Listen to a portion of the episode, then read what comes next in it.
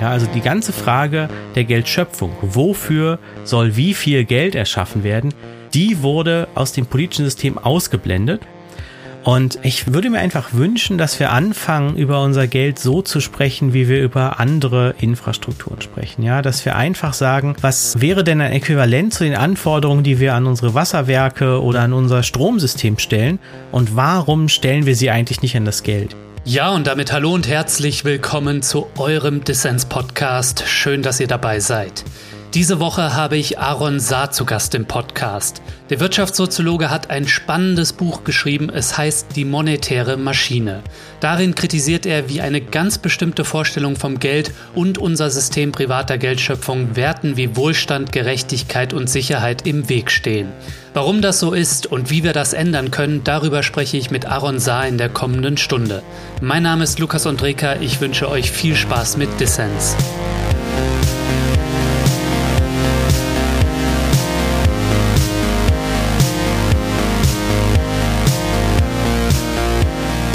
Aaron, schön, dass du beim Dissens-Podcast dabei bist. Ja, vielen Dank für die Einladung. Ja, wir sind zusammengekommen, um übers Geld zu sprechen und vor allem darüber, wie unsere Vorstellungen von Geld eine nachhaltigere und gerechtere Welt blockieren und wie wir das ändern können. Bevor uns die Leute jetzt wegnicken, so wenn es um Geld und Geldpolitik und Geldschöpfung geht, warum müssen wir lernen, Aaron, Geld zu verstehen, wenn wir die Welt verbessern wollen oder Geld besser zu verstehen? Ja, ist interessant, dass du das zum Einstieg fragst, ne? weil man einerseits ja einfach schlicht sagen könnte, Geld spielt für unser aller Leben ja eine entscheidende Rolle. Ja, also es geht im Alltag ständig um Geld und es geht auch in unseren gesellschaftlichen Debatten ständig um Geld. Wer verdient wie viel, jetzt gerade zum Beispiel bei Mindestlohnpolitiken, ja, wer sollte wie viel verdienen, wem kann man was abnehmen, wem sollte man was abnehmen, wer sollte es dafür bekommen und so weiter, ja. Aber was dabei häufig unter den Tisch fällt, ist die Tatsache, dass Geld ja nicht einfach da ist. Also Geld ist ja nicht einfach vorhanden, wächst auf Bäumen oder entsteht irgendwie ähm, automatisch, sondern Geld wird ja auf eine ganz bestimmte Weise auch bereitgestellt, also gesellschaftlich sozusagen organisiert. Es gibt Institutionen, die dafür verantwortlich sind, das Geld zu erzeugen, die das Geld herstellen und die machen es auf eine ganz bestimmte Weise. Mhm. Und diese Geldordnung, ja, also wie Geld geschaffen wird, wie es dann verteilt wird und wie es auch wieder aus dem System entnommen wird, wenn zu viel davon vorhanden ist. Das ist etwas, was in diesen Debatten dann gar nicht vorkommt und wo dann Leute vielleicht abschalten. Aber genau da ist eigentlich die Krux, ja, weil da wird sehr viel über den Zustand unserer Welt und unserer Gesellschaft und auch über ihre Zukunft entschieden. Ja, gut, dass du das jetzt schon ansprichst, unsere Zukunft, weil wir stehen gegenwärtig vor vielen Krisen und vielen Herausforderungen. Stichwort Klimaschutz, Stichwort Gesundheit, ne? wir haben es in der Corona-Krise gesehen, Stichwort Bildung, Stichwort auch Infrastrukturen. Und es heißt ja immer, es fehlt der öffentlichen Hand an Geld, um all das umzusetzen, weil die schwarze Null muss halt auch in Zukunft noch stehen. Und gleichzeitig haben wir irgendwie weltweit gesehen eine Überfülle an Geld, immer mehr Superreiche und die Aktienmärkte boomen. Das ist doch irgendwie paradox, ja. Ja, also finde ich auch. Wenn man sich mal genauer damit beschäftigt, dann sieht man, dass die Geldbestände schon seit vielen Jahrzehnten viel schneller wachsen als die Wirtschaft. Ja, also wir denken ja sozusagen, man hat Geld, weil man damit Handel treiben muss, weil es Dinge gibt, die man damit kaufen kann. Das hat ja, ist ein Tauschmittel, hat so eine Vermittlungsfunktion aber die Bestände wachsen halt schon lange viel schneller, als die Wirtschaft nachwächst. Also die Dinge letztendlich, die man mit Geld kaufen kann. Und das ist jetzt in den letzten Jahren äh, ein bisschen in die Aufmerksamkeit gerückt, weil die Zentralbank so viel Geld bereitgestellt hat. Ja, es, ähm, mhm. wir haben das jetzt gerade jüngst wieder in der Corona-Krise gesehen. Die Krise bricht aus und die Zentralbank kommt sofort und sagt, kein Problem, wir stellen Milliarden für den Markt bereit. Ja, und dann wundert man sich irgendwie vielleicht so ein bisschen, warum ist denn Geld jetzt einerseits knapp, ja, einerseits zu wenig davon da und andererseits, ähm, wenn bestimmte Krisen auftreten, ist es plötzlich in fast beliebiger Summe verfügbar. Und wenn man sich das weiter historisch anguckt, dann sieht man eben, dass das schon ein langfristiger Trend ist. Ja, also dass Geld viel schneller und mehr bereitgestellt wird, als die Wirtschaft nachwächst, als unser Wohlstand insgesamt wächst. Und ähm, das wirft einige Fragen auf, die einen eben wieder zurück dafür, was wir im Einstieg hatten, also die Geldordnung. Ne? Die Frage, wie es eigentlich bereitgestellt wird, das rückt dann in, in den Fokus. Ja, wie unser Geld bereitgestellt wird und vielleicht auch für wen und für was, das sind zentrale Fragen. Gesehen haben wir das etwa in der Finanzmarktkrise, ne, wo die Europäische Zentralbank die Verluste von Banken sozialisiert hat und vielen Ländern gleichzeitig eine unsoziale Sparpolitik aufgezwungen wurde. Also hier geht's wirklich um Machtfragen. Ja, natürlich, genau. Also es ist, würde ich sogar sagen, eine der Kernfragen der Herrschaftsordnung, unter der wir leben. Ja, für wen kann eigentlich unter welchen Bedingungen wie viel Geld bereitgestellt werden und wer entscheidet darüber? Das ist natürlich in einer Geldwirtschaft, wo alle Akteure immer zahlungsfähig sein müssen, also schlicht gesagt, alle brauchen immer zu Geld, ja, und immer neues Geld, ist das ähm, selbstverständlich eine entscheidende Frage, die dann auch ganz praktisch natürlich einfach äh, Lebenschancen bedeutet. Mhm. So, ne? Für wen ist wie viel Geld da und in welcher Situation? Und das ist keine abstrakte technische Frage oder so, ja, oder keine Frage, wo man jetzt sagen muss, da gibt es eine harte naturwissenschaftliche Antwort drauf, sondern das ist letztendlich eine, auch eine politische Frage. Ja, wir wollen noch drüber sprechen, über all das im Detail und auch darüber, wie eine bestimmte Ideologie das aber zu einer technischen und abstrakten Frage macht und so die Geldpolitik entpolitisiert wird, wie du das in deinem Buch beschreibst. Nämlich, du hast ein Buch geschrieben, was gut in die Zeit passt und gut zum Thema. Es heißt, die monetäre Maschine, eine Kritik der finanziellen Vernunft. Das klingt erstmal kompliziert, Aaron. Was möchtest du denn mit dem Buch bewirken? Worum es mir in dem Buch geht, ist eigentlich ein Diskurs über Geld zu kritisieren, der sowohl im akademischen Betrieb, also sozusagen bei den Sozialwissenschaften stattfindet, als auch im politischen oder öffentlichen Betrieb, also in den öffentlichen Debatten über Geld. Und in beiden kommt Geld in der Regel als ein sozusagen neutraler Vermittler vor, ja, als ein unpolitisches Instrument, mhm. das dann von der Gesellschaft politisch nur noch verwaltet werden muss, ja, also wo sich sozusagen eine Behörde nur noch wie um eine Sachlage kümmern muss. Und das äh, halte ich für falsch, ne? Und deswegen zielt mein Buch, wenn man jetzt nach einer Intention oder so etwas fragt, ja, auf eine Repolitisierung der Geldordnung, sowohl in unseren akademischen Debatten als auch dann tatsächlich in der politischen Praxis. Hm. Vor uns das genauer anschauen. Ich habe gesehen, dich bezeichnet man auch als Geldforscher. Ich glaube, du selbst würdest dich eher als Wirtschaftssoziologe bezeichnen, oder? Ja, das ist richtig, ja. Geldforscher ist interessant. Wie wird man aber Geldforscher, wenn wir mal bei dem Begriff bleiben? Ist ja jetzt vielleicht eher ein ungewöhnlicher Berufsweg. Ja, also äh, wie du sagst, ja, also ich bin Wirtschaftssoziologe und dieser Begriff Geldforscher kommt dann einfach daher, dass das Thema so so eindeutig und gleichzeitig irgendwie von vielen für so zentral erachtet wird. Ja, also Geld ist irgendwie uns alltäglich natürlich sehr nah und gleichzeitig glaube ich, was so die Reflexion darüber angeht, häufig sehr sehr fern. Und ich bin dazu gekommen, weil ich ähm, aus meinem Philosophiestudium kommend ein Interesse daran hatte, über Theorien und Begriffe nachzudenken und gleichzeitig irgendwie geprägt war von den, den anhaltenden Folgen der globalen Finanzkrise von 2008. Mhm. Ja, und damals haben wir viel über Wirtschaft gesprochen und es gab ja nach 2008 sozusagen in den studentischen Kreisen sogar so eine vage Hoffnung auf Veränderung, ja, dass man sagt sozusagen, hier ist irgendwas an die Wand gefahren und jetzt wird ein großes Umdenken eingeleitet und dann kam eine große Restauration, ja, sozusagen das Wiederherstellen eines Systems, das dann doch mehr oder weniger ähm, natürlich natürlich von irgendwie wichtigen Details abgesehen so weiterläuft. Und damals kam eigentlich, als ich dann angefangen habe, äh, mir ein Promotionsthema zu suchen, ging eine Debatte darum los, wo Leute gesagt haben, die Krise und auch die Folgen, das liegt jetzt nicht nur sozusagen an abstrakten Strukturen des Kapitalismus, ja, oder an dem Aufbau des Finanzsystems, das ist auch alles wichtig, aber das liegt auch daran, wie das Geld selbst beschaffen ist, ja, und das hat mich einfach fasziniert. Mhm und hält mich irgendwie bis heute an der Stange, weil natürlich dann mit neuen wirtschaftspolitischen Debatten, aber auch neuen Geldformen wie den Kryptowährungen oder so, die Themen einfach auch nachkommen und macht sich auch einfach Spaß, äh, sich mit einem für unsere Lebenswelt so zentralen Gegenstand zu beschäftigen. Aaron, du hast jetzt schon davon gesprochen, dass wir uns von der Vorstellung, dass Geld ein unpolitisches Instrument ist, frei von Machtverhältnissen, dass wir uns davon lösen müssen und dass wir unsere Geldordnung wieder repolitisieren müssen. Bevor wir da dann später noch drüber sprechen, lass uns mal auf unser gegenwärtiges Geldsystem schauen.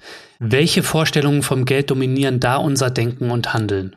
Ja, es ist ja so, ähm, und das ist mir immer ganz wichtig zu betonen, dass solche sozusagen Vorstellungen oder Theorien, die äh, wir im Alltag haben, die auch unseren Alltag irgendwie bestimmen, nicht unabhängig voneinander sind. Ja, das heißt, in bestimmten Vorstellungen von Geld, die populär sind, sind gleichzeitig Vorstellungen davon, was Geldwirtschaft eigentlich bedeutet, angelegt und dann eben auch, was in der Geldpolitik vernünftig oder unvernünftig ist. Ja, darauf weist ja auch so ein bisschen der Untertitel, der etwas komplizierte, der Kritik der finanziellen Vernunft hin. Ja, weil es gibt dann wirklich sehr unterschiedliche Einschätzungen dazu, was, was jetzt rational ist oder so, ja, im Feld der Geldpolitik. Und wenn man da sich anguckt, sozusagen, was eigentlich ähm, so die dominierende Vorstellung von Geld ist, dann kommt man erstmal auf den Begriff des Tauschmittels und der verbunden mit der Vorstellung, dass Geld eigentlich so etwas wie ein neutrales Werkzeug ist, um Märkte zu betreiben, ja. Also da kann irgendwie sozusagen, glaube ich, jeder sich sofort eine Vorstellung von machen.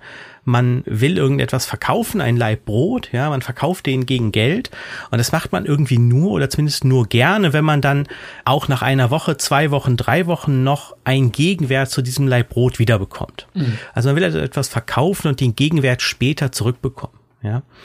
Und diese Vorstellung von sozusagen Geld macht eigentlich eine ganz einfache Operation möglich, die aber im Prinzip technisch ist. Ja, also sozusagen das, was es leistet, leistet es entweder gut, ich krieg den Gegenwert wieder, oder es leistet es schlecht, ich krieg den Gegenwert nicht wieder. Und dementsprechend ist in diesem dominanten Bild einerseits eine Vorstellung von Geldwirtschaft als indirekter Tauschwirtschaft, also ich verkaufe erstmal etwas, um später wieder etwas zu kaufen, angelegt, als auch schon eine sehr enge Vorstellung von Geldpolitik Politik, die sich auf Preisstabilität eindampfen lässt. Ja, also hm. ich will mein Leibbrot verkaufen und den Gegenwert wiederbekommen. Das heißt, die Preise zwischen dem Verkaufen und dem Kaufen müssen irgendwie gleich bleiben, zumindest in bestimmten Bahnen. Ja? Also es darf eigentlich keine Inflation geben. Das ist sozusagen sehr einfach gesagt die Grundidee, die in dieser Vorstellung von Geld schon angelegt ist. Und dieses sozusagen Dreieck, das bestimmt in sehr unmittelbarer Weise sowohl sozusagen die Institution unseres Geldsystems, also das findet man dann im Mandat der Zentralbank wieder, auch im Ideal einer unabhängigen Zentralbank, wenn man sagt, sich darum zu kümmern, dass die Preise stabil bleiben, das ist eine technische Aufgabe, das sollte jetzt nicht dem Wahlkampf des Parlamentarismus unterworfen werden, sondern da muss sich einfach eine Behörde drum kümmern. Hm. Und diese sozusagen Beschränkung der Vorstellung von Geldpolitik, das ist letztendlich mit dem ganz klassischen Begriff einer Ideologie zu bezeichnen, weil Geld das natürlich, wenn man in der sozialwissenschaftlichen, politökonomischen Forschung etwas firm ist, wird man sich von dieser Aussage nicht überraschen lassen, ja, aber für viele ist das, glaube ich, noch irgendwie ein bisschen provokant, dass man sagt, das ist eigentlich eine Ideologie. Ja, das ist eine Ideologie, die eine gesellschaftliche Institution als ein unpolitisches Werkzeug verkaufen will, mit ganz konkreten gesellschaftlichen Folgen, über die wir sicherlich äh, noch sprechen werden. Vielleicht kannst du es einmal konkret machen. Wie funktioniert denn eigentlich die Herstellung von Geld im gegenwärtigen Kapitalismus? Welche Rolle kommt da Privatbanken, der Zentralbank oder Staaten zu? Also Geld wird ja auch überhaupt erstmal hergestellt. Wie funktioniert das eigentlich? Also der Modus der Geldherstellung, mit dem wir es in den sogenannten modernen Geldordnungen, also schon seit einigen hundert Jahren zu tun haben, ist die Verschuldung oder der Kredit. Ja, also mhm. Geld kommt ja nicht durch Arbeit in die Welt. Durch Arbeit entstehen Produkte, die verkauft und gehandelt und verbraucht werden können. Aber Geld entsteht, indem sich private oder öffentliche Akteure bei Banken verschulden. Also einerseits bei privaten Geschäftsbanken, wie man sagt, oder bei Zentralbanken. Und das heißt, jedes Mal, wenn jemand ein, um ein Unternehmen zu gründen zum Beispiel, aber auch um ein Haus zu bauen, bei einer Bank verschuldet, entsteht das Geld, das man sich in dem Moment leiht, neu auf dem Konto.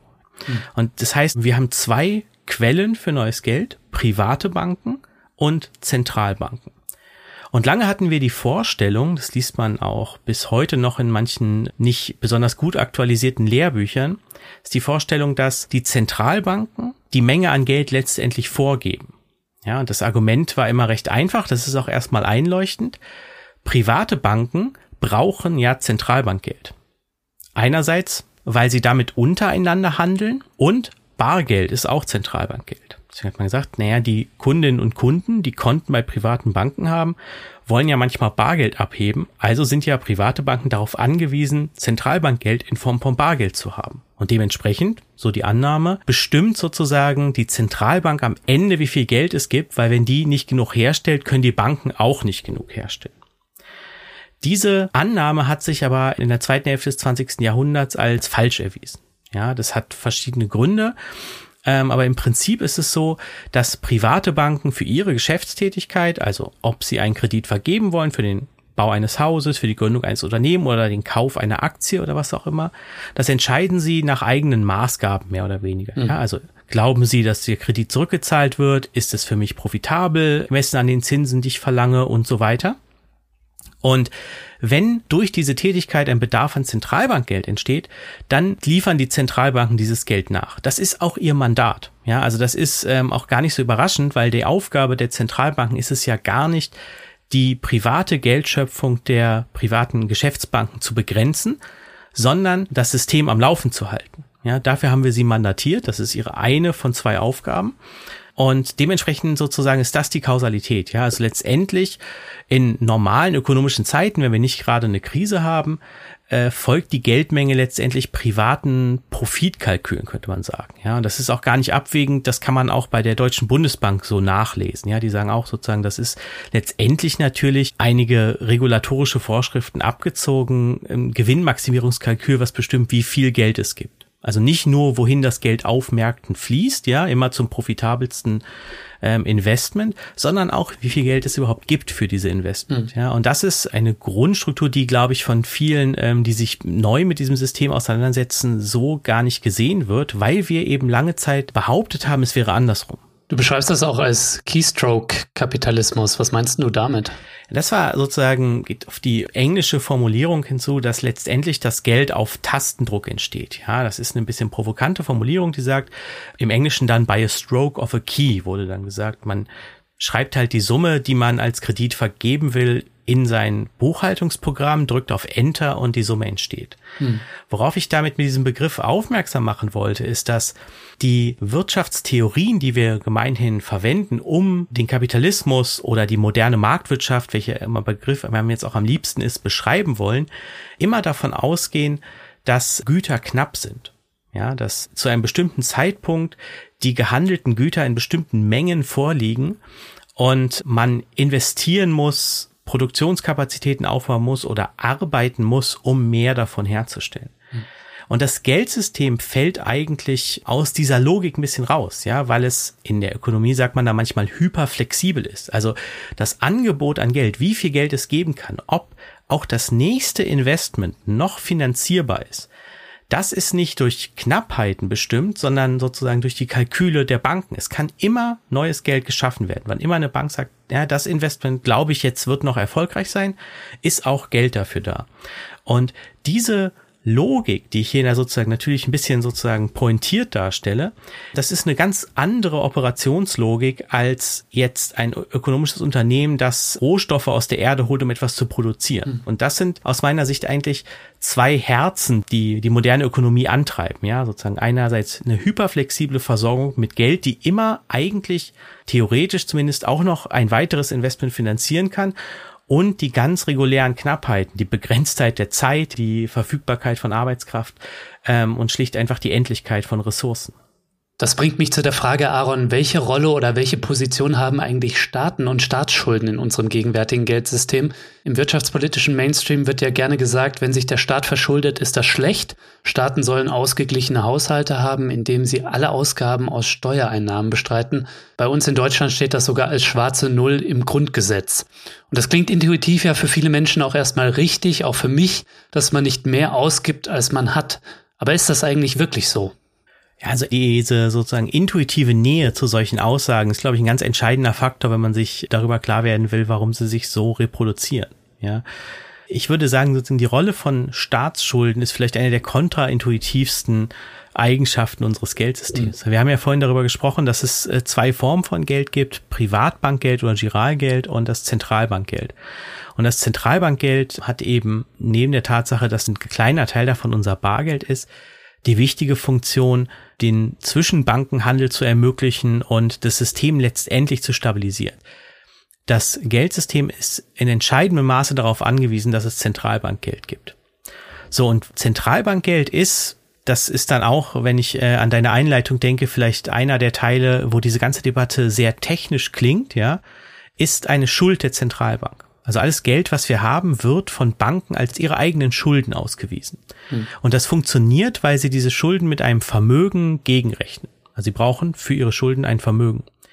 Und wenn man sich jetzt anguckt, was das Vermögen der Zentralbank ist, dann sind das in der Mehrheit in der Regel Staatsschulden. Ja, das heißt also, dass auf einer ganz sozusagen simplen buchhaltungstechnischen Ebene muss man sagen, Staatsschulden sind eigentlich das Mittel, mit dem wir unsere wichtigste Geldressource erzeugen, die das ganze System absichert. Hm. Und wenn man diesen buchhalterischen Fakt erstmal zur Kenntnis nimmt, dann muss man sagen, naja, von dem, also von der Aussage, dass Staatsschulden eigentlich eine Ressource sind, mit der wir Geld bereitstellen, dann kann ich gar nicht mehr die Kurve zu einem Argument kriegen, das irgendwie sehr plakativ sagt, äh, ein guter Staat ist der, der keine Schulden macht oder so. Ja, also das heißt nicht, dass man nicht auch ein, ein vielleicht schuldenkritisches Argument machen kann, aber als Ausgangspunkt ist es doch ein völlig anderer. Und deswegen ist es erstmal, glaube ich, die erste Sache, die, die man dann festhalten muss. Staatsschulden sind die Ressourcen, mit denen wir unser Geldsystem betreiben. Wenn wir uns all das anschauen, Aaron, was du bis hierhin bereits beschrieben hast, ne, die Vorstellung von Geld als einem unpolitischen Tauschmittel, was sich auch ganz real darin ausdrückt, dass die Zentralbank nur auf Preisstabilität schaut, das System privater Geldschöpfung, in dem Privatbanken enorme Macht haben und nach dem Kalkül der Profitmaximierung gehandelt wird, und unsere verquere Vorstellung von Staatsschulden etwa. Welche problematischen gesellschaftlichen Folgen hat diese Geldordnung aus deiner Sicht?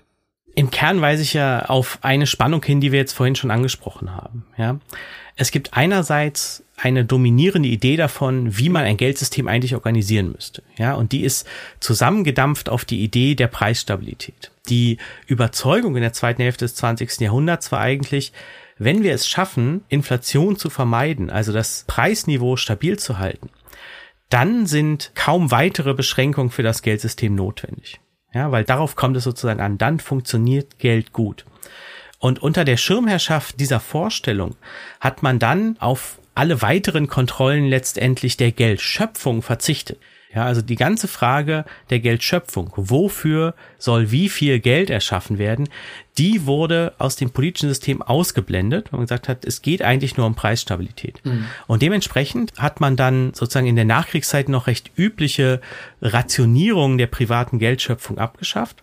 Und die Banken haben nach und nach angefangen, weil sie das auch tun müssen, weil das ihre Aufgabe ist, profitable Investments zu finanzieren. Und die Forschung hat halt sehr gut gezeigt, dass sie langsam und stetig, aber doch sehr signifikant, also sehr sozusagen eindrücklich von der Finanzierung produktiver Investitionen, also zum Beispiel der Neugründung von Unternehmen, zur Finanzierung des Handels mit Vermögenswerten gewechselt sind. Ja, also sie haben vor allem den Handel mit Immobilien und Grund und Boden und Aktien finanziert und weniger plakativ gesagt sozusagen den Neubau von Häusern.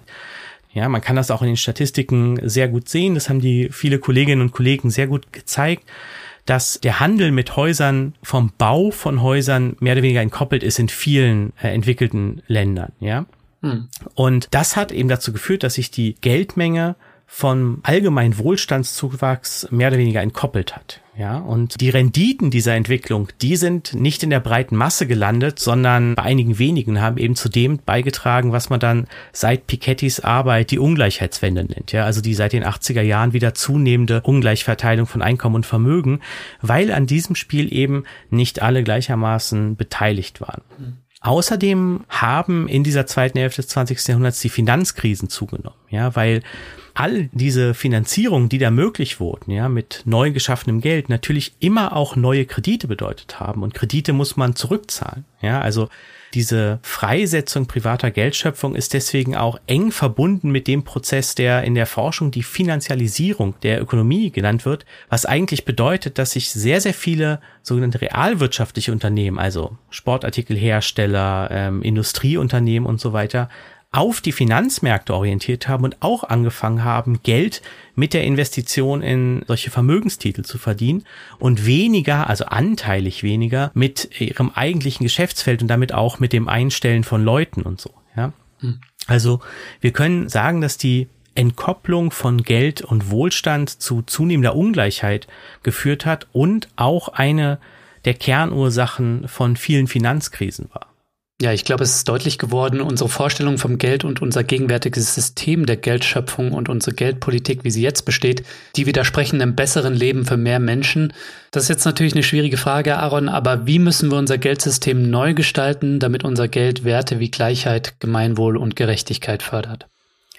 Ja, das ist eine, eine gute Frage, auf die ich mich jetzt sehr bemühen werde, eine kurze und kluge Antwort zu geben. Also ich glaube, es ist ein Prozess, der erstmal ein Stückwerk ist. Ja, also wir haben verschiedene Annahmen, die wir tatsächlich überwinden müssen, um zu einem konstruktiven und irgendwie dann auch zielführenden Diskurs zu kommen. Und die Tatsache, dass Schulden ich nenne das im Buch auch ein, spreche ich von einem sentimentalen Schuldverhältnis, das wir haben. Ja, also wir haben irgendwie so eine Beziehung zu Schulden, die immer irgendwie problematisch ist. Das sollte man am besten vermeiden. Schulden sollte man nur machen, wenn man damit eine kluge Investition macht, das letztendlich sein Geld vermehrt und so weiter. Und dieses Verhältnis steht eigentlich der Tatsache gegenüber, dass unser Geld aus Bankschulden besteht und durch Kredite, also Schulden produziert wird. Ja, also Schulden sind die Ressource, die unser Geld bereitstellen. Und das ist, glaube ich, was, was so die, die Vorstellung angeht, der erste wichtige Schritt. Hm. Und dann sagt man, okay, Geld sind irgendwie Schulden in den Bilanzen von Banken und die werden auch durch Vermögen, das aber auch irgendwie Schulden ist, ermöglicht. Wenn man so auf das Geldsystem blickt, dann hat man eigentlich nicht mehr sozusagen die Vorstellung von Geld als einem Vorrat an Werkzeugen. Ja, also ich habe ein bisschen Tauschmittel auf meinem Konto und du hast ein bisschen Tauschmittel auf deinem Konto und andere haben ein bisschen Tauschmittel in ihrem Portemonnaie, sondern man blickt dann eigentlich auf Geld als auf eine große komplexe Struktur auf, aus Schulden, die aufeinander verweisen. Ja, hm. und diese Struktur aus Schulden, die aufeinander verweisen, wird im Kern ermöglicht durch kollektive Schulden, also durch Staatsschulden, die das Zentralbankgeld bereitstellen, das dieses System absichert.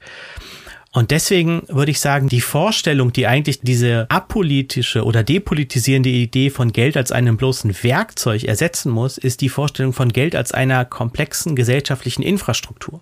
Ja, als einer großen Infrastruktur, die wir als politische Gemeinschaft gemeinsam bereitstellen und nicht als individuelles Werkzeug sozusagen im einzelnen Marktkampf erwirtschaften. Hm.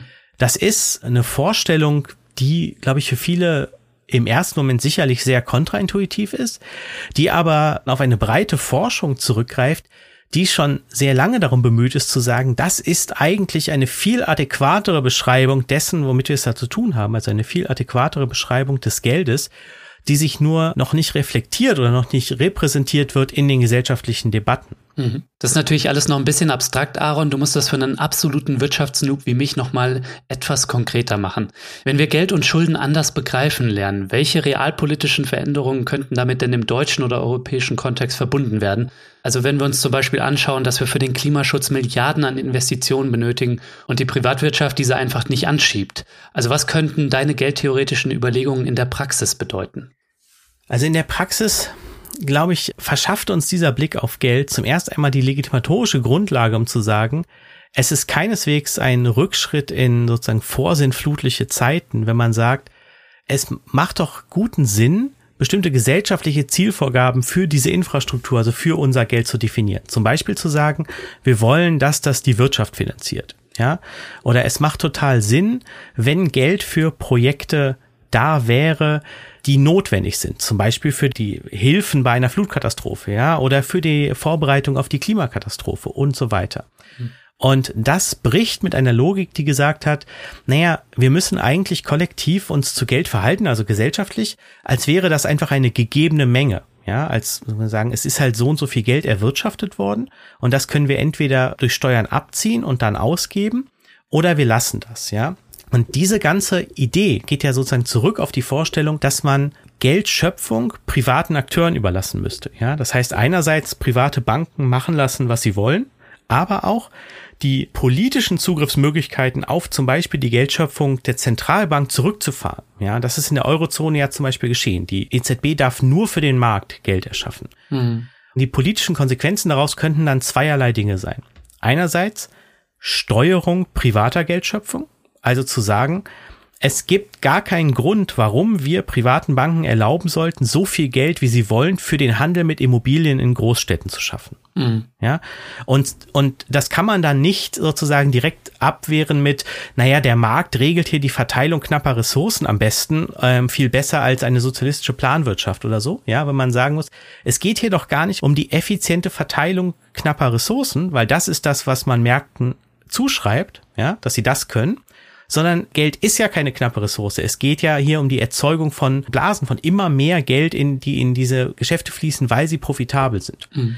Und hier könnte man Steuerungsansprüche an die Geldschöpfung privater Banken anlegen, ja, oder auch die Schöpfung von privatem Geld für bestimmte Sektoren befördern, für manche einfach deckeln oder für manche auch einfach drosseln, ja, zum Beispiel den Kauf auch von Aktien zu sagen, wollen wir das unbegrenzt vorlassen. Das ist das eine Feld. Also zum Beispiel auch so Kriterien wie Ökologie und Gemeinwohlkriterien könnten dort eine Rolle spielen. Genau, deswegen sagst du ja zu Recht, das ist erstmal sehr abstrakt, ja, weil wir sozusagen einerseits sagen müssen, ist es ein unvernünftiges Argument zu sagen, dass die Geldschöpfung privater Banken, zum Beispiel ökologischen Standards, dass die da eine Rolle spielen sollten? Ja, weil wir sagen, es geht hier überhaupt nicht um die Frage, ob Märkte etwas besser können als, als staatliche Behörden, weil es geht hier ja gar nicht um Märkte. Es geht hier um das Privileg, Geld für den Markthandel überhaupt erst bereitzustellen. Hm. Und da ist es dann, sagen wir, von der Grundlage einer, einer Theorie Geld betrachtet, die Geld von vornherein als eine gesellschaftliche Infrastruktur begreift, ist das die absolut logische Konsequenz, die du aufmachst. Ne? So, sagt, na, natürlich sollte es Kriterien dafür geben, wofür private Banken Geld schöpfen dürfen. Das ist ja Sinn, das ist ja, die nutzen ja unsere Infrastruktur. Solche Ansprüche stellen wir an andere Infrastrukturen ja auch. Also wir haben zwar meinetwegen unser Stromnetz privatisiert, aber es sind ja bestimmte Ansprüche damit verbunden, zum Beispiel Versorgungssicherheit, ja. Und wenn es nicht gewährleistet wird, dann diskutieren wir darüber, ob das sinnvoll war, diese Privatisierung so weit zu drehen und so weiter, ja. Oder wir besprechen die Frage, welche Ressource soll eigentlich unseren Strom erzeugen? Ist ja ein zentrales, hochpolitisiertes Thema, ja. Da würde ja niemand sagen, na ja, die Infrastruktur für elektrische Energie sollte am besten privat sein. Deswegen sollten wir gar nicht darüber sprechen, ob wir jetzt Kohle oder Atomkraft verwenden. Ja, da kommt ja keiner drauf. Beim Geld scheint uns das aber logisch zu sein, dass wir sagen, wir können doch jetzt nicht Banken vorschreiben, wofür die Geld schaffen sollen, weil das ist ja deren eigenes Geschäft. Ne? Und wenn wir das Framing auf Infrastruktur ändern, sind wir in einem ganz anderen Modus darüber zu sprechen. Hm.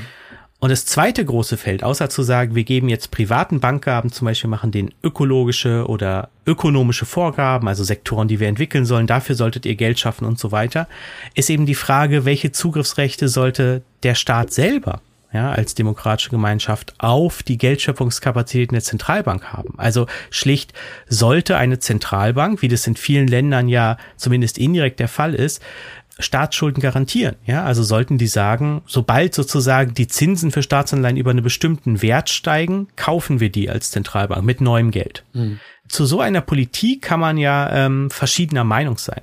Aber um sie zu diskutieren, macht es einen enormen Unterschied, ob ich sozusagen in dem Framing argumentiere, es geht bei Geld eigentlich um technisches Werkzeug, oder ob ich in dem Framing argumentiere, es geht hier um eine gesellschaftliche Infrastruktur. Ja, und dann kann es plötzlich enorm Sinn machen, dass man sagt, na ja, wir haben einen derart gewaltigen Finanzierungsbedarf im Hinblick zum Beispiel auf die ökologische Transformation, dass die Tatsache, dass wir diese Finanzierung davon abhängig machen, ob private Investoren uns als Staat Geld zur Verfügung stellen, plötzlich total unplausibel erscheint. Ja, man sagt so, naja, aber wir können ja jetzt deswegen nicht unsere Länder überfluten lassen, weil die Märkte gerade kein Geld zur Verfügung stellen. Ja, mhm. das sind dann sehr konkrete, sehr handfeste Politikprogramme, wo ich natürlich sagen muss, mein Beitrag dazu ist vornehmlich der um die Frage der Legitimation und ja, der semantischen Grundlagen solcher Debatten. Hm. Aber es käme in der Revolution gleich so eine staatliche Geldschöpfung, denn die EZB, das ist gegenwärtig nicht deren Aufgabe, die bräuchte ein ganz anderes Mandat und es bräuchte natürlich auch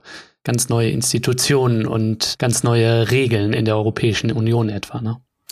Das, das ist richtig. Also ähm, gerade für die Eurozone sprichst du natürlich den entscheidenden sozusagen Faktor an, ja, dass die Eurozonenverträge mehr oder weniger, also derzeit einfach von keiner politischen Strömung wirklich angefasst werden sollen. Ne? Und das führt dann dazu, dass man plötzlich also die Vorschläge, die es im Kontext von solcher Politisierung gerade der Zentralbanken oder Repolitisierung von Zentralbanken, ne, die Rückführung von unabhängigen Zentralbanken in das staatliche System gemacht werden, die zielen auf, auf Länder ab, die nicht in so einer sozusagen Vereinigung wie der Eurozone sind. Mhm. Ne, weil für die Eurozone ist es natürlich einfach ein großes Problem, aber man kann da auch nicht stehen bleiben. Ne? Man kann nicht dabei stehen bleiben zu sagen, wir können jetzt leider die Investition, die im Hinblick auf den Klimawandel nötig wären, nicht machen, weil wir in der Vorstellung verharren, dass wir aufgrund der europäischen Verträge doch irgendwann wieder zum ausgeglichenen Haushalt zurückkehren sollen. Also das kann man natürlich machen, mhm. aber ich würde sagen, meine Aufgabe als Soziologe ist dann, dann eben aufzuzeigen, dass dieses Argument bestimmte Voraussetzungen macht, die man durchaus anzweifeln kann.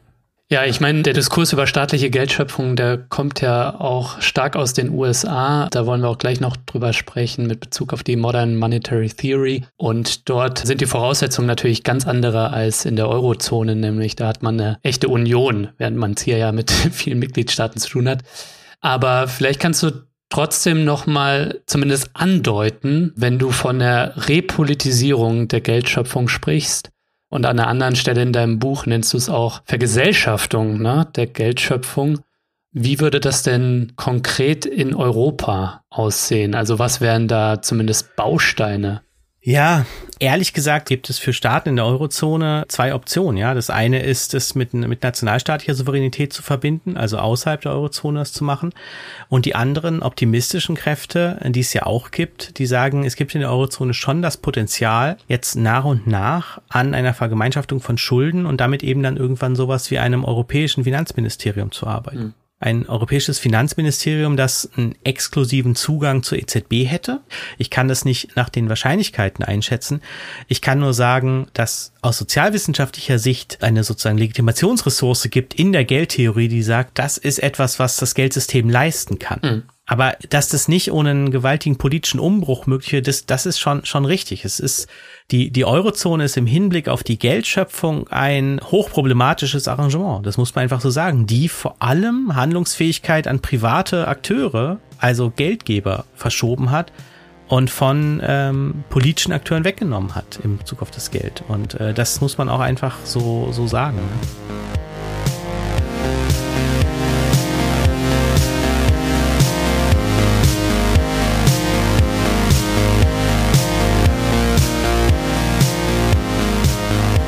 Ja, wenn euch gefällt, was ihr hier im Dissens Podcast hört, dann lasst euch gesagt sein, Dissens ist nur möglich, weil ich jede Menge Fördermitglieder habe, die diesen Podcast hier monatlich supporten und dafür sorgen, dass ich unabhängig und kostenlos für alle Menschen da draußen senden kann.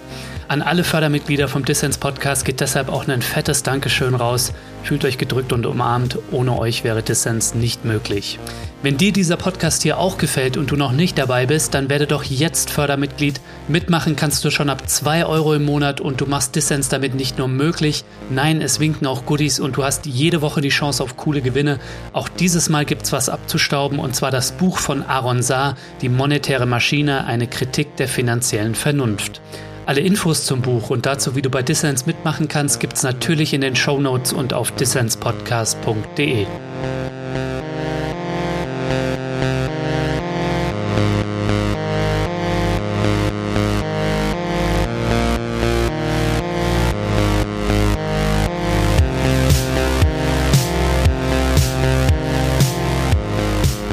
Du hörst den Dissens Podcast. Zu Gast ist der Wirtschaftssoziologe Aaron Saar.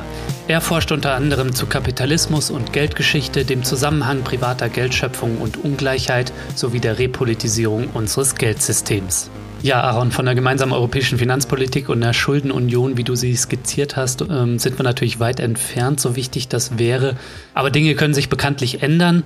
Also Aaron, vielleicht kannst du mal sagen, wie aus deiner Sicht die Corona-Krise da die Wahrnehmung von Geld, Schulden und der Beziehung von Staat und Wirtschaft vielleicht auch verschoben hat. Ja, also ich glaube, es ist relativ gut sichtbar, dass die Entscheidungen, die jetzt gerade auch die neue deutsche Bundesregierung getroffen hat, natürlich in gewisser Weise überraschend sind. Ja, kann man jetzt einerseits sagen, sozusagen gerade so eine FDP verhält sich vielleicht dann an der Macht anders, als sie das vorher ausgewiesen hat. Aber ich glaube auch, dass die Krise und die, die Bedeutung, die da auch einfach dem Staatshaushalt zukam, ja, dass man gesagt hat, okay, ähm, es muss jetzt so etwas geben wie Corona-Hilfen. Ja, wir, wir können jetzt nicht ähm, vor so einer Pandemie plötzlich sagen, wir retten äh, unsere Wirtschaft nicht, wobei unsere Wirtschaft natürlich auch irgendwie in Anführungszeichen ähm, zu setzen ist, weil es wurden ja nur manche Dinge gerettet. Aber die, so eine Krise macht natürlich irgendwas mit der Wahrnehmung, ja, und macht natürlich irgendwas auch mit der Wahrnehmung von zum Beispiel der Rolle des Staates. Ähm, hm. Da hat ja auch die Finanzkrise schon etwas verschoben. Man muss sich ja immer nur erinnern, ich merke das manchmal im Gespräch mit, mit Studierenden, dass ich zum Beispiel in einer Zeit wenn ich jetzt vor der Finanzkrise zurückdenke, wo die Debatten ja enorm geprägt waren vom Verschwinden des Staates und so, ne, und vom Rückzug des Staates und dass der Staat eigentlich in der modernen Ökonomie gar nicht mehr gebraucht wird und dann kam irgendwie die Finanzkrise und der Staat kam zurück und alle haben gedacht, okay, jetzt kommt so ein Jahrzehnt des Staates oder so, ja. Das wird dann immer alles oft ein bisschen anders, als man denkt, aber wir stehen einfach immer wieder und Klimakrise ist da natürlich irgendwie das, was die langfristige Perspektive bestimmt. Wir sind einfach in einer Situation, wo es einen enormen Bedarf an Ausgaben gibt, die eigentlich nur die öffentliche Hand bereitstellen kann. Ja, also die Pandemie hat ja auch wieder sozusagen den Zustand des, des Gesundheitssystems uns offenbart, aber auch die ganz, dieser ganze transformative Akt, der für die Klimakrise notwendig ist, also da stellen sich jetzt nur noch sehr wenige hin und sagen, na ja, das kann der Markt jetzt auch schon ohne zumindest Anreize des Staates oder so leisten. Ne? Also natürlich, in, in solchen Krisen verschieben sich Wahrnehmungen und Bewertungen und so und da ist auch diesmal wieder was passiert. Ja, irgendwie passiert in der Corona-Krise auch mal wieder natürlich irgendwie auf eine vulgäre Art schon das, was, was sich in deinen Ideen von der Repolitisierung des Geldes andeutet. Ne? Nur, dass es halt unter der Maßgabe passiert, die Profitwirtschaft zu schützen und nicht unter der Maßgabe, das Gemeinwohl zu fördern oder den Klimaschutz zu ja. fördern oder ähnliche Dinge. Also das sieht man ja auch daran, dass die strukturellen Probleme eines ähm, teilprivatisierten Gesundheitssystems zutage treten, aber die großen Würfe, das jetzt zu ändern, ähm, irgendwie verpuffen in geringen Corona-Prämien im Tarifabschluss oder so. Ja, aber mhm. wir haben jetzt ja keine sozusagen politische Bewegung, die jetzt irgendwie die Wahl gewonnen hätte mit wir verdoppeln jetzt unsere Krankenhauskapazitäten oder so. Ne? Also oft fühlen sich, das ist irgendwie auch mein, denn die biografische Erfahrung mit der Finanzkrise, ja, man darf jetzt so Bruchmomente auch nicht überzeichnen, ne, oder nicht, nicht überschätzen. Häufig normalisiert sich alles relativ schnell wieder. Aaron, ich würde gern den Blick einmal ähm, in Richtung Modern Monetary Theory lenken. Ich hatte schon angedeutet, nämlich die Idee, dass Staatsausgaben oder Ausgaben fürs demokratische Gemeinwesen durch Geldschöpfung finanziert werden können, die ist mit der Modern Monetary Theory, zu Deutsch etwa moderne Geldtheorie, in den letzten Jahren verstärkt in den Mainstream gerückt, vor allem in den USA, aber mittlerweile auch in Europa. Vielleicht kannst du mal sagen, wo kommt die Modern Monetary Theory her? Was ist sie eigentlich und wie hängt sie mit deinen Ideen oder Ausführungen zum Geld zusammen? Ja, wo kommt die MMT her? Also ich würde sagen, die MMT ist zunächst erstmal ein sehr geschicktes Relabeling von ähm, einer ganzen Reihe von Ideen, die natürlich schon vorher flottiert sind. Ja, also, und das meine ich gar nicht negativ, sondern äh, wir müssen natürlich über Ideen auch kommentieren. Und es gibt ja viel Kritik an der MMT, die sagt, das hätten bestimmte keynesianische Strömungen schon früher und immer häufiger gesagt, ja. Aber man muss der MMT zugestehen, dass sie eine Breite an Debatte hinbekommt ja, die ähm, eben dazu führt, dass man, wenn man heute in die Unis geht und Studierende trifft, die sich nur ein bisschen für Wirtschaft interessieren, haben die von der MMT gehört. Ja. Mhm. Und im amerikanischen Senat wurde irgendwie beantragt, die MMT zu verdammen, was eben auch nicht jeder ökonomischen Theorie zugang wird. Also ich finde, die ist erstmal ein relativ kommunikativ erfolgreiches Denkgebäude, die die Rolle, die Staaten und Staatsschulden für das Geldsystem haben, nach vorne rückt und sagt, von da aus denke ich sozusagen wirtschaftliche Zusammenhänge und denke dann auch daran angelehnt Politikforderungen. Mhm. Und da ist die MMT irgendwann hervorgetreten, ja, und hat es einfach geschafft durch ihre Verbindung zur amerikanischen Politik vor allem, ja, also zu, zu Bernie Sanders oder Alexander Ocasio-Cortez als Marke sehr viel Sichtbarkeit zu gewinnen und hat damit glaube ich, schon jetzt kann man sagen, enorme Folgen für den wirtschaftspolitischen Diskurs gehabt. Und was sind so die zentralen Aussagen der MMT? Und wie hängt das mit deinen Ausführungen zusammen, das Geld zu repolitisieren? Also die MMT verweist auf den Umstand, den wir schon besprochen haben, ja, dass Staatsschulden die Grundlage für die Emittierung von Zentralbankgeld sind und sagt, damit kommt doch eigentlich das Geld immer schon durch staatliche Ausgaben in die Welt. Mhm. Und das wird dann auch mit sehr scharfen historischen Hypothesen gemacht, die dann, die dann sagen, also Teile der MMT würden sich ja auch als steuergetriebener äh, Geldansatz, also Tax-Driven Money ähm, Approach heißt es auf Englisch, weil die sagen, Geld ist eigentlich ein Mittel für Herrscher, Ressourcen zu bewegen. Und das machen sie, indem sie von ihren Bürgerinnen und Bürgern, von denen sie Ressourcen wollen, also Arbeit, ja, zum Beispiel, ich möchte, dass du für mich als Beamtin arbeitest, ich möchte, dass du für mich ein Infrastrukturprojekt baust, indem sie von diesen Bürgern ihre Steuern in ihrer Währung verlangen, ja, und deswegen sagt die MMT dann, das ist eigentlich sozusagen die Grundoperation von Geld. Das ist ein Herrscher, der sagt, ich möchte, dass etwas passiert, Ressourcen bewegt werden. Ich gebe euch dafür irgendwelche Zettel und ihr müsst mir am Ende des Jahres so und so viel Zettel zurückgeben. Von dieser Denkfigur aus versucht die MMT das ganze Geldsystem zu beschreiben. Mhm. Wenn man jetzt dem gegenüber eine, ein klassisches Ökonomielehrbuch aufschlägt, das sagt, es gab mal irgendwie so Händler und die hatten ein Problem, weil man Waren so schlecht direkt gegeneinander tauschen kann. Also Brot direkt gegen eine Ziege, das macht irgendwie, das ist, das ist schwierig, weil die nicht das gleiche Wert sind und so. Deswegen macht es total Sinn, so eine Art Zwischentauschware einzuführen. Und das ist dann das Geld. Das ist ein Werkzeug, um so indirekten Tausch zu ermöglichen.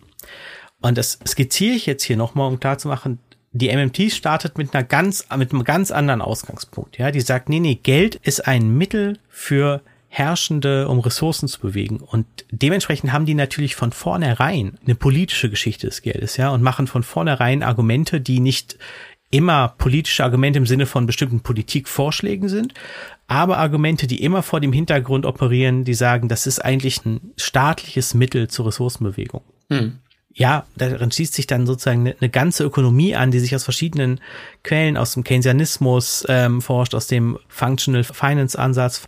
Und das ist dann am Ende ein sehr komplexes ökonomisches Denkgebäude, das aber eben sozusagen diskutiert wird, weil es natürlich auch mit bestimmten Politikforderungen verbunden ist, also zum Beispiel einer allgemeinen Arbeitsplatzgarantie oder dem dann in Amerika Green New Deal genannten Transformation ähm, der US-Wirtschaft oder dem Vorschlag, durch staatliche Ausgabenpolitik binnen zehn Jahren oder so die US-Wirtschaft nachhaltig zu gestalten.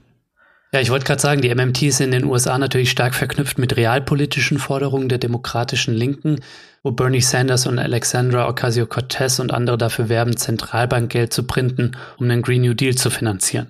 Und auch in der Kampagne für einen europäischen Green New Deal, die aus dem DiEM25-Umfeld kommt, ist eine Repolitisierung der Geldherstellung und die Finanzierung einer sozial-ökologischen Transformation durch die öffentliche Hand vorgesehen. Nur schlägt das hier natürlich nicht so große Wellen.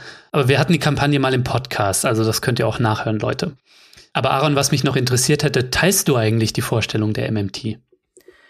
Das ist für mich eine schwer zu beantwortende Frage. Also die ausweichende Antwort, die ich ähm, jetzt geben könnte, ist die, naja, das ist halt eine ökonomische Theorie und ich bin ja Wirtschaftssoziologe, ja. Ich kann mhm. ja eine ökonomische Theorie gar nicht vollständig teilen. Die Sache ist ähm, die, also ein ähm, Kollege von mir, Benjamin Braun, hat mal gesagt, auf der beschreibenden Ebene ja, ist die MMT die beste Geldtheorie, die wir haben. Ja, also sozusagen die beschreibt die mechanischen Abhängigkeiten im Geldsystem sehr gut. Mhm. Und für mich ist sie auch erstmal darauf beschränkt. Sie liefert eine deskriptive Grundlage, um dann sozialwissenschaftliche Geldtheorien daran anzuschließen. Teile der MMT haben aber natürlich auch eine ganze Reihe von anschließenden Aussagen, zu denen ich mich als Sozialwissenschaftler gar nicht richtig verhalten kann, weil sie in der Zugespitztheit natürlich nicht stimmen. Mhm. Ich glaube aber, dass da viel sozusagen den, den deskriptiven Wert der MMT gar nicht berührt, ja. Und deswegen kann ich mich selber nicht als MMTler bezeichnen, würde aber sagen, das, was man von der MMT über das Geldsystem lernen kann, ist enorm wertvoll. Aber hier im Podcast sind wir natürlich auch immer an äh, Realpolitik interessiert und du hast die realpolitischen Implikationen ähm, schon angedeutet von der MMT, ähm, die sich ja eben zum Beispiel in so einem Green New Deal Projekt zeigt, nämlich Geld für sinnvolle Projekte in die Hand zu nehmen.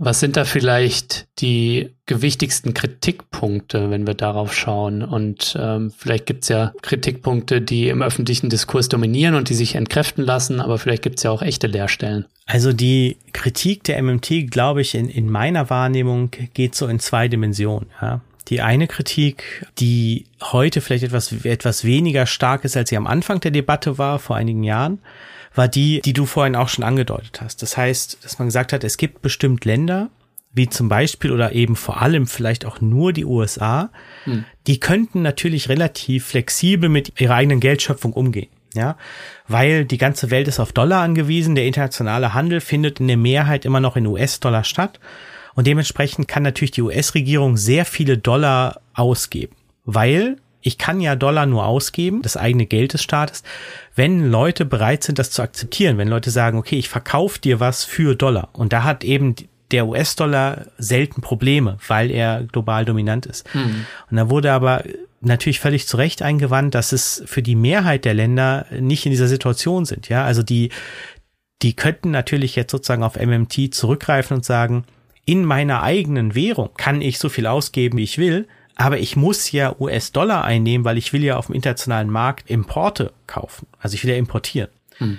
Und da hat man völlig zu Recht gesagt, dass es hier sozusagen scharfe Begrenzung gibt. Wobei es eben jetzt auch viele Vorschläge gibt. Also diese Debatte hat sich ja weiterentwickelt. Es gibt jetzt eine ganze Reihe von Publikationen zur Rolle von Modern Monetary Theory im globalen Süden. Ja, ähm, kürzlich erschienener Sammelband von Kai Cottenbrock herausgegeben zu Monetary Sovereignty auf dem afrikanischen Kontinent wo viele Leute, die auch vor Ort Expertise haben, sagen, na ja, wir könnten die MMT schon sehr gut nutzen, um uns von bestimmten Abhängigkeiten freizumachen. Mhm. Ja, also zum Beispiel um einen lokalen Subsistenzlandwirtschaft aufzubauen, ja, oder den Energiesektor zu reformieren und uns von Importen unabhängiger zu machen, da würde es vielen Ländern schon helfen, wenn sie die eigene Währung nicht als ein knappes Gut, das sich privaten Investoren abnehmen muss, ja, die ich überzeugen muss, bei mir zu investieren, nicht mehr als ein so knappes Gut zu begreifen, sondern als ein Mittel, um bestimmte Ziele zu erreichen, das, das würde eine ganze Menge an Handlungsspielraum schaffen. Ja, also ich würde sagen, diese Kritik ist deswegen etwas entkräftet worden, obwohl der Handlungsgewinn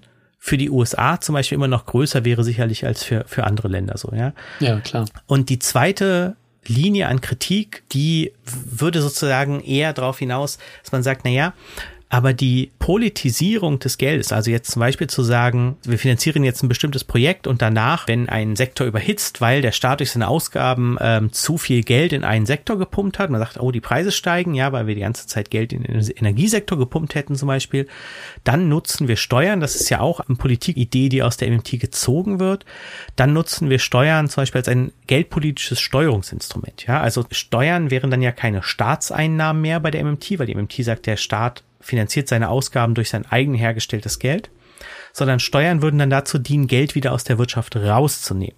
Hm. Und da würde man natürlich sagen, man braucht jetzt schon ein bisschen Fantasie, um sich eine wirkliche parteipolitische Kampagne in zum Beispiel Deutschland vorzustellen, die mit einer solchen Politikvorschlag Mehrheiten kriegt. Ja, also die sagt, na ja, äh, wir müssten jetzt Steuern erheben, weil wir haben dieses Geldproblem, deswegen müsst ihr jetzt äh, mehr für das bezahlen und so weiter, wenn unsere traditionelle Legitimation für Steuern ja die ist, wir müssen alle Steuern zahlen, um unsere Schulen zu finanzieren, ja, um unsere Infrastruktur zu finanzieren und so weiter, dann plötzlich umzuschwenken auf, ihr müsst gar keine Steuern zahlen, um unsere Schulen zu finanzieren, die finanzieren wir einfach mit unserem neu hergestellten Geld, aber ihr müsst Steuern zahlen, weil wir geldpolitische Fehler machen und deswegen bestimmte Sektoren überhitzen. Das halte ich auch für ein ganz reales Problem, weil eben Politik eben keine Technokratie ist, sondern sich, sage ich jetzt mal vorsichtig gesagt, zumindest demokratisch rückbinden muss. So, ne? Und deswegen klingen manche an MMT angelehnte Politikvorschläge manchmal so, als würde man am Ende eigentlich sagen, na ja, wir reden hier von eben dann doch Hinterzimmerpolitik, die ein bestimmtes Ziel verfolgt, aber wir reden nicht über eine Demokratisierung zum Beispiel, weil das würde eben auch bedeuten, dass man eine gesellschaftliche Debatte darüber führt, die auf diesen Prämissen beruht, ja, und ähm, das würde ich nicht von der Hand weisen als ein, als ein Problem, den darauf basierende Politiken möglicherweise ausgesetzt werden. Wie steht es denn um das Argument, dass staatliches Gelddrucken zu Geldentwertung und ähm, möglicherweise Chaos führt? Ich meine, gerade hier in Deutschland ist die Angst vor Inflation aufgrund der Geschichte der Weimarer Republik äh, immer besonders stark. Wie ist denn da eigentlich der Zusammenhang? Also ich meine, der Staat kann ja nicht einfach, ohne die realwirtschaftlichen Kapazitäten im Blick zu haben, drucken, drucken, drucken. Ich meine, das funktioniert ja auch nicht. Also grundsätzlich würde ich sagen, dass man natürlich den Hinweis, dass es bestimmte verdeckte Potenziale für mehr Handlungsfähigkeit auf staatlicher Seite gibt. Ja, zum Beispiel, wenn man sein Geldsystem politisiert, nicht verwechselt werden sollte mit dem Hinweis, danach könnte man machen, was man will oder so, ja, oder alle Möglichkeiten. Mhm. Aber ich glaube, dass wir, wenn wir die Debatte noch unter diesen Prämissen führen, auf, auf einem völlig falschen Bahn sind. Ja, wenn man erstmal sagen muss, der Staat druckt ja nicht Geld und andere erschaffen wirkliches Geld oder so, ja, sondern alles Geld kommt auf dieselbe Weise ins System, nämlich indem ich mich bei einer Bank verschulde. Ja, da gibt es erstmal gar keinen Unterschied zu der Art und Weise, wie ein Staat Geld ins System bringt und wie die Banken Geld ins System bringen. Und dann gibt es die klassische Angst, Staaten kennen halt keine Mäßigung. Die produzieren dann immer mehr davon, weil sie neue Wählerschichten erschließen wollen, neue Wahlgeschenke machen wollen und so weiter. Und dann läuft die Wirtschaft heiß, die Preise steigen und alles kollabiert.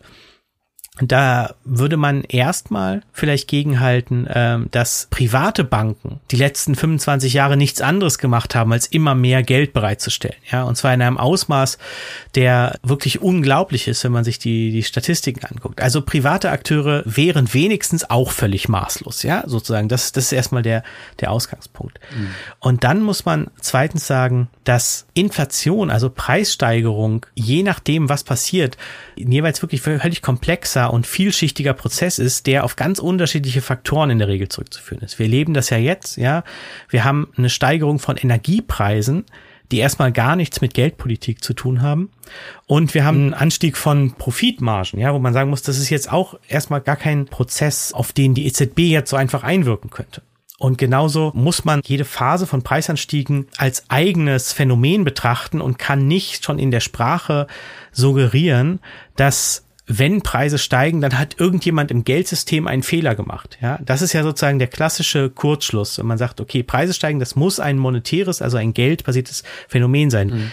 Und das halte ich für eben historisch für überhaupt nicht tragbar, sondern die Steigerung von Preisen ist natürlich etwas, was aufgrund von wirtschaftspolitischem Handeln und eben auch geldpolitischem Handeln entstehen kann, aber immer in einem Set von vielen Faktoren, die man dann sehr präzise angehen kann. Ja, also manchmal muss das eben heißen, dass man Investitionen in den Sektor, wo die Preise steigen, zurückfährt. Manchmal muss es heißen, dass man Produktionskapazitäten aufbaut. Ne? Und da muss man natürlich sagen, wenn jetzt Banken Geld schaffen für den Handel mit Vermögenswerten, dann wird gar nichts zusätzlich geschaffen, was gekauft werden kann.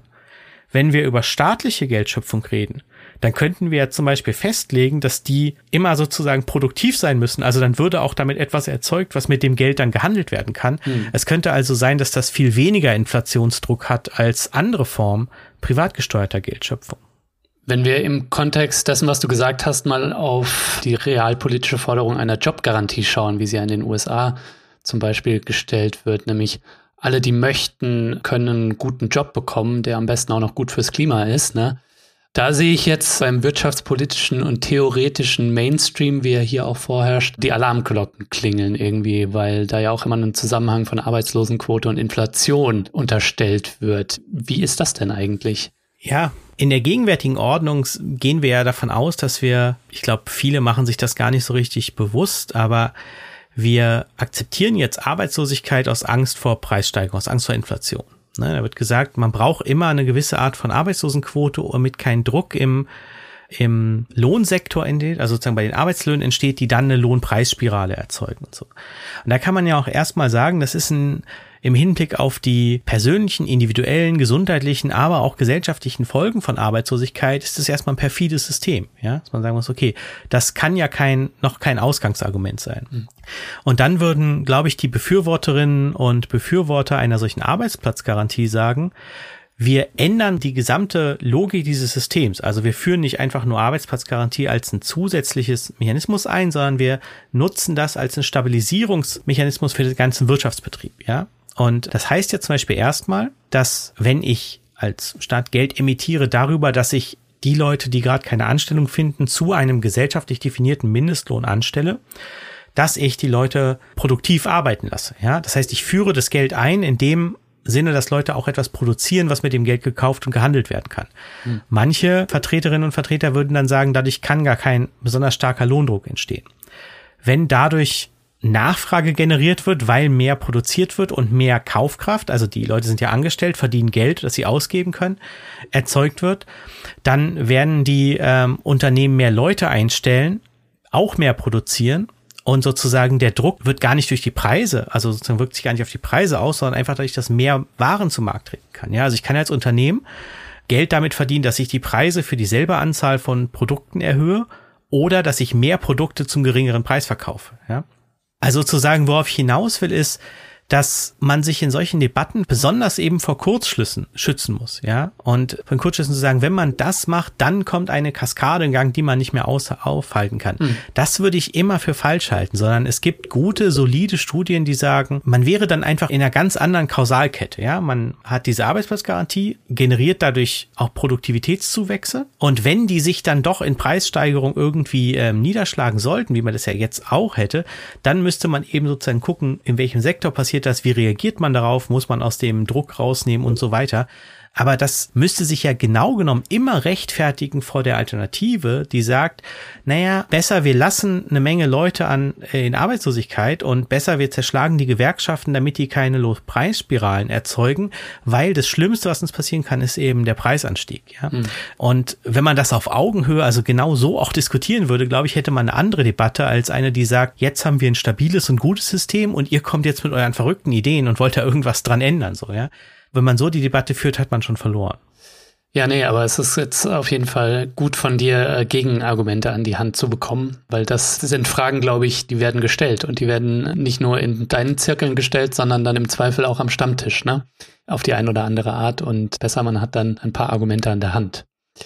Wo du jetzt von Produktivitätszuwächsen gesprochen hast, ähm, was ja die Herausforderung unseres Jahrhunderts ist, ist die ökologische Krise und die Vereinbarkeit unseres überproduktiven Kapitalismus mit der Ökologie, mit dem Klima, mit der Umwelt. Die MMT hat die da irgendwas in Bezug auf die Ökologie und die Vereinbarkeit von Wirtschaft und Ökologie zu sagen oder VertreterInnen der MMT oder ist im Zweifel einfach eine Theorie grünen Wachstums?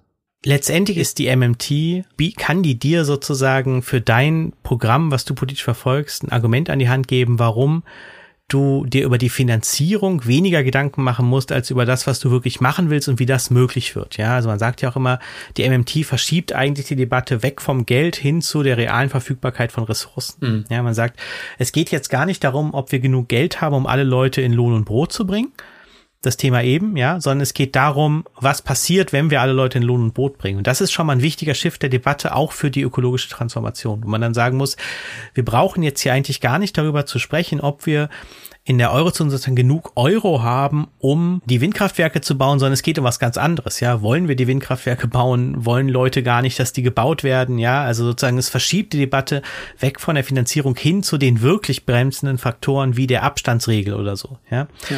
und mehr würde ich auch von der MMT gar nicht verlangen wollen. Ja, also ich glaube, viel in der Debatte ähm, und da ist, sind auch die Vertreterinnen der Vertreter der MMT teils selbst schuld daran, weil sie eben sowas wie ein Green New Deal oder die Arbeitsplatzgarantie zu einem Synonym für MMT gemacht haben.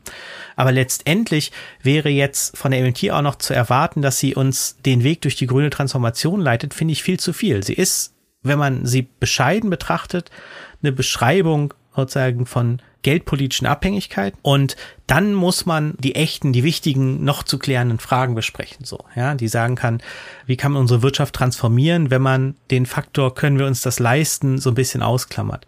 Aber es ist natürlich, ähm, und das ist dann die Kritik aus einer anderen, zum Beispiel ich sage jetzt mal ein bisschen pauschalisierend einer marxistischen Richtung, ja, ist, dass sie natürlich gar keine Idee, also sie ist letztendlich ja keine wirkliche Reformidee oder so, mhm. ja. Sie, die MMT sagen ja immer, das ist schon jetzt die Art und Weise, wie Staaten ihre Ausgaben finanzieren. Wir tun nur so, als wäre es anders, ja. Wir haben uns sozusagen in den Irrtum reingeredet, dass Staaten auf das Geld von anderen angewiesen sind, weil wir die Frage gar nicht stellen, wo kommt das Geld eigentlich her, dass die Steuerzahlerinnen und Steuerzahler haben, ja? Würden wir die Frage stellen, wo kommt es eigentlich her, würden wir bei der Antwort landen, ach so, das macht irgendwie, da ist zumindest der Staat daran beteiligt, das zu produzieren.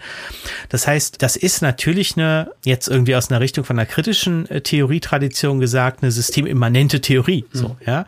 Die hat auch gar keinen anderen Anspruch, würde ich sagen, wenn man sie ernst nimmt. Und dann ist sie wirklich stark. Ja, wenn man die Ansprüche der MMT niedrig hält, dann ist sie richtig stark. Ja, voll. Man liest bei der MMT nichts über Eigentumsformen oder eine Demokratisierung der Wirtschaft. Ne? Also da demgegenüber fällt sie sich, glaube ich, ziemlich agnostisch. Ne? Aber das ist auch gar nicht verkehrt, ne? solange man es halt äh, nimmt for what it's worth. Genau, also es ist ja keine Gesellschaftstheorie. Ne? Für jemanden, der jetzt ähm, durch die Marx-Schule gegangen ist, äh, der sagt natürlich, aber da wird hier nichts dazu gesagt und da nichts dazu gesagt. Und das ist ist natürlich auch richtig, weil das ist eine Theorie mittlerer Reichweite oder so, würde man vielleicht sagen. Ne? Das ist äh, gar nicht der Anspruch. Und manchmal schrauben mhm.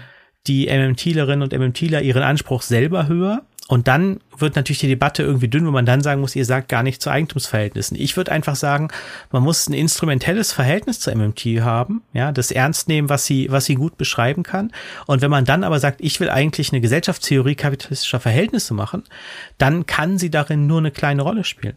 Bringt mich noch zu der Frage, ähm, weil das ja auch viele auf der Linken beschäftigt, hat sich denn die Frage nach Steuergerechtigkeit mit der MMT erledigt. Denn wenn Staaten einfach Geld schaffen können, um Ausgaben zu finanzieren und nicht auf Steuereinnahmen angewiesen sind, dann müsste der Staat ja jetzt auch nicht von Jeff Bezos und Co. sich Geld holen, um ja das Gemeinwohl zu finanzieren.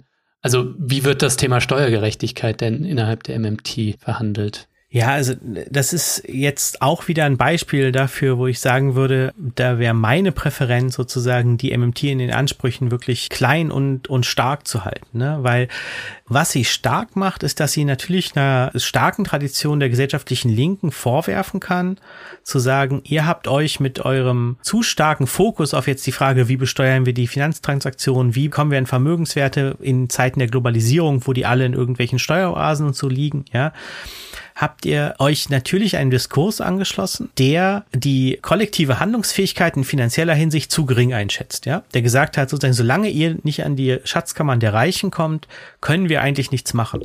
Und die MMT ist stark, wenn sie gegen sozusagen diese Tradition sagen kann, lasst euch da nicht von dem Mainstream-Denken zu weit mitnehmen. So, ne? Mhm. Das heißt aber nicht, das, was dann an progressiver Steuerpolitik oder so gefordert wird, das betrifft ja aber viel mehr als Staatsfinanzierung.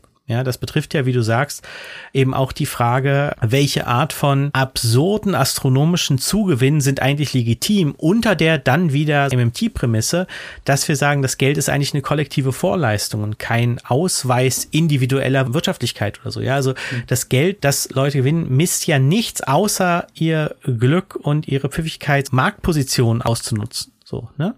Eigentumsverhältnisse auszunutzen, Kapital äh, der Eltern auszunutzen und so weiter. Und das heißt, Steuerpolitik ist viel mehr als Staatsfinanzierung. Und deswegen würde ich sagen, die Debatte muss eigentlich breiter sein. Also der Trick dazu ist einfach nur, die MMT gewinnt jetzt natürlich auch dadurch, dass sie so viel Aufmerksamkeit bekommt, weil sie dann irgendwie, ähm, ne, dann gibt's Debatte MMT versus Mainstream, MMT versus Marxisten, MMT versus Keynesianer. Und das sind alles dann häufig völlig unterschiedlich gelagerte Theorien. Deswegen würde ich sagen, die MMT, man braucht so ein instrumentelles Verhältnis dazu, ne? auch für so eine Debatte. Und da muss man einfach sehr klar sagen, naja, wenn man das einmal verstanden hat mit der Staatsfinanzierung, muss man sagen, okay, aber Steuerpolitik kann auch noch viel mehr sein. Und ähm, da würde dann wahrscheinlich im zweiten Schritt auch kein MMTler und keine MMTlerin widersprechen. Hm. Ja, aber das Gute an ihr ist, dass sie tatsächlich diesen Switch schafft, wie du ihn auch auf einer anderen Ebene mit Blick auf Geldgeschichte und das Geld und Geldschöpfung schaffst. Nämlich, dass Geld nicht unpolitisch die freie Hand des Marktes ist, sondern dass es hochpolitisch ist und dass wir als Gesellschaften darüber reden können, äh, für was und für wen und wie wir Geld nutzen. Genau. Das bringt mich jetzt auch auf die Zielgerade, Aaron. Wenn wir das alles feststellen, dass wir an überkommenen Geldvorstellungen hängen und dass die Ideologie des unpolitischen Geldes etwas mit der ungerechten Schieflage in unserem Geldsystem zu tun hat, mit Ungleichheit, mit sozialer und auch mit der ökologischen Krise verknüpft ist, was sind denn aus deiner Sicht die Gründe, warum dieses System der Geldschöpfung sich so hartnäckig hält und wir da nicht schon längst oder nicht schneller irgendwie zu einem Umdenken kommen? Ach, hier muss ich jetzt so ein bisschen die auch für deine Hörerinnen und Hörer wahrscheinlich unbefriedigende sozialwissenschaftliche Antwort, das ist irgendwie komplex oder so, ne, hinauslaufen, ähm, weil ich da auch bei mir selbst immer wieder schwanke. Also es ist natürlich immer so, dass ähm, Verhältnisse auch deswegen bestehen, weil es für bestimmte Leute, die an entscheidenden Positionen sitzen, also Macht haben, gut ist. Ja, also weil es in deren Interesse ist.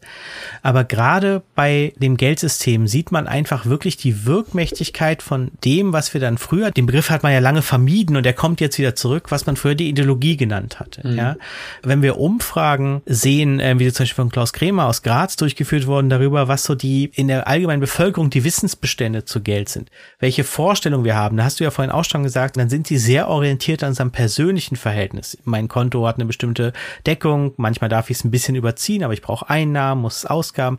Dann übertragen wir diese Verhältnisse auf das Geldsystem. Und das führt dann dazu, dass wir eine bestimmte Vorstellung davon haben, was Schulden sind. Wir sehen das in der eigenen Familie oder im Freundeskreis vielleicht, wenn Leute zu viel Schulden machen, das führt zu Problemen, ja. Wir sehen, dass Inflation den Weihnachtsbaum teurer macht und so weiter. dann wird dieses System eigentlich davon getragen, dass es einfach den Vorstellungen und Erwartungen vieler Leute so entspricht, wie es funktioniert. Hm. Und was hier nötig ist, in gewisser Weise, ist eine ganz klassische Form erstmal von Aufklärung, ja, weil es ein komplexes System ist und nur wenige Leute, zu denen ich dann auch gehöre, das Privileg haben, dafür bezahlt zu werden, dass sie sich damit die ganze Zeit beschäftigen. Ähm, das haben halt viele nicht und es ist eben auch nicht so, so einfach. Ja, deswegen glaube ich, muss man, deswegen ist es auch so wichtig, glaube ich, dass diese Art von Debatten und diese Art von Forschung nicht nur in den Fachzeitschriften stattfindet. Ja, sondern ob das jetzt einen Effekt haben wird oder nicht, da will ich jetzt auch besonders meine eigene Rolle auf gar keinen Fall überschätzen. Ja, aber ich glaube, man muss schon das Angebot machen, eine alternative, alternatives Vokabular bereitzustellen, um darüber zu sprechen weil ich glaube einfach, dass hier tatsächlich sehr klassische Missverständnisse eine, doch noch größere Rolle spielen, als sie vielleicht bei anderen Institutionen spielen. Hm. Nee, deswegen du ja auch in so einem Podcast wie dem Dissens-Podcast hier, äh, der sich ja auch eher an ein interessiertes Publikum und nicht an ein Fachpublikum richtet. Und ich glaube, die Aufklärung ist wichtig, denn wenn wir diese Diskussion vertiefen und sie auch ähm, noch breiter in der Gesellschaft geführt werden, dann werden die mächtigen Interessen sich schon zu Wort melden und dann gegen den äh, Mindshift oder auch gegen den realen Shift dann in der Repolitisierung des Geldes mobilisieren. Ne? Nee, also genau, man ist ja noch gar nicht an dem Punkt, wo ein so großer Reformdruck äh, überhaupt entstanden wäre, dass man jetzt sich irgendwie dagegen positionieren müsste. Ne? Mhm. Und dann gibt's auch wieder immer wieder komplexe Lagen. Also ich meine, auch äh, aus der Finanzwirtschaft kamen jetzt Stimmen, die irgendwie gesagt hätten, die Zentralbanken sollten schon nochmal stärker auch äh, die Finanzierung von Staaten stützen, weil wir so viel Investitionen brauchen. Ja, also weil es ein Investitionsdefizit gibt, das ja auch ein Renditedefizit dann bedeutet. Ne? Also die Suche nach irgendwie Renditemargen hält ja seit vielen Jahren an. Mhm. Also es ist ja nicht nur eine Ausrede, sondern es ist auch irgendwie wirklich wichtig festzuhalten, dass die Interessenlagen und die, die Machtkonstellation auch nicht so einfach oder holzschnittartig so sind, ne? sondern es gibt verschiedene Art von Koalitionen. Manche Politiken begünstigen einen Bereich der Wirtschaft, also meinetwegen, keine Ahnung, den Mittelstand und die Arbeiterinnen und Arbeiter, andere begünstigen andere und so weiter. Das macht es nicht gerade einfacher, ja. darüber zu diskutieren, aber es ist halt notwendig so, ne, in diese Details auch zu schauen. Aaron, nur zum Ausblick, was wünschst du dir für die Zukunft mit Blick auf ähm, die Debatte über Geld, Geldschöpfung und unsere Wirtschaft? Ich würde mir einfach wünschen, dass wir anfangen, über unser Geld so zu sprechen, wie wir über andere Infrastrukturen sprechen. Ja, dass wir einfach sagen, was wäre denn ein Äquivalent zu den Anforderungen, die wir an unsere Wasserwerke oder an äh, unseren Katastrophenschutz oder an unser Stromsystem stellen? Und warum stellen wir sie eigentlich nicht an das Geld? Mhm. Ja, also man so anfangen würde, in öffentlichen Debatten zu fragen, ohne gleich die Angst haben zu müssen, dass jemand sagt, jetzt kommen Sie mir nicht wieder mit dem gescheiterten sozialistischen Experiment. dann glaube ich, würden wir schon in ein ganz anderes Gespräch eintreten und würden plötzlich bestimmte Positionen unter einen starken Rechtfertigungsdruck setzen. Und das, glaube ich, wäre für mich irgendwie schon eine interessante Entwicklung der Debatte, die ich mir wünschen würde. Aaron, großartig, dass du hier warst, dass du mich besucht hast. Danke dir. Ja, vielen Dank für die Einladung.